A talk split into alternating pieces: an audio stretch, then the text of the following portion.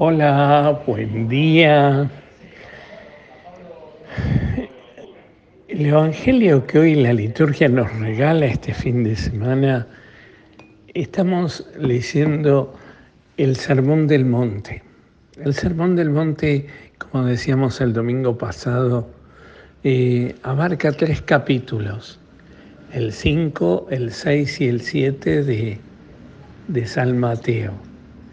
Y en la semana pasada leímos las bienaventuranzas. Jesús termina de decir las bienaventuranzas.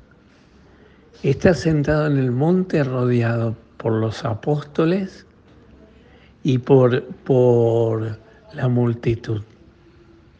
Termina de decir el sermón, del, el, el discurso de las bienaventuranzas y levanta la vista y mira a sus apóstoles, allí donde estaban. Siempre las miradas de Jesús calan lo profundo del corazón del hombre. No suelen, suelen ser su, superficiales a ver cómo estamos, si estamos peinado o despeinado, tuñado o no tuñado, pintado o no pintado. La mirada de Jesús mira el corazón del hombre. Mira si está en paz el corazón del hombre. Y esto es lo que hace cuando levanta la vista y mira el corazón de sus discípulos. Basta recordar algunas escenas de las miradas de Jesús. La de Jesús a Pedro cuando cantó el gallo y lo había negado. La mirada de Jesús a Judas cuando se levanta y se va de la última cena. La mirada de Jesús a su madre en la cruz. Cada una de las miradas. La mirada del Jesús al joven rico. Bueno, cada una de las miradas de Jesús y esta con mayor ternura a sus apóstoles. ¿Y qué les va a decir? Les va a decir algo que de alguna manera los va a elogiar, pero que también demanda de ellos una respuesta y un, y un asumir un desafío. Les va a decir, ustedes son la sal del mundo. Si la sal pierde su sabor, ella no sirve para nada, para ser tirada y ser pisada por los hombres. Ustedes son la sal del mundo. Claro, cuando a nosotros nos puede resonar alguna dieta de cormillot cuando nos prohíbe la sal, pero a ellos les va a resonar toda la enseñanza del Antiguo Testamento. La sal era ese elemento que daba fuerza y calor, pero que conservaba los alimentos, que por más que pasara el tiempo y, se separara, se, se cayera, nunca perdía su sabor, era como eterna. Más aún, había un gesto matrimonial donde el esposo el novio aparecía en la noche de la boda con un frasquito con sal y la novia llevaba su propio frasquito con sal. Y el rabino los ponía los dos juntos y los mezclaba bien, de tal manera que cuando los hijos le pregunten ese matrimonio, esa, ese pacto de amor, era como esa sal, cómo iban a separar un día cada uno de los granos de sal eh, cuando se separen. Y como no se podían separar los granos de sal, así el amor era eterno. Todo esto prefiguraba en la cabeza de los discípulos, ustedes son la sal. Quizás para nosotros también el mundo ha perdido el sabor el mundo perdió el gusto de este mundo. Uno charla con las personas y ven que andan tristes y angustiadas, cabizbaja. Nadie mira a los ojos, todo el mundo triste, nadie sonríe. Ha perdido el sabor.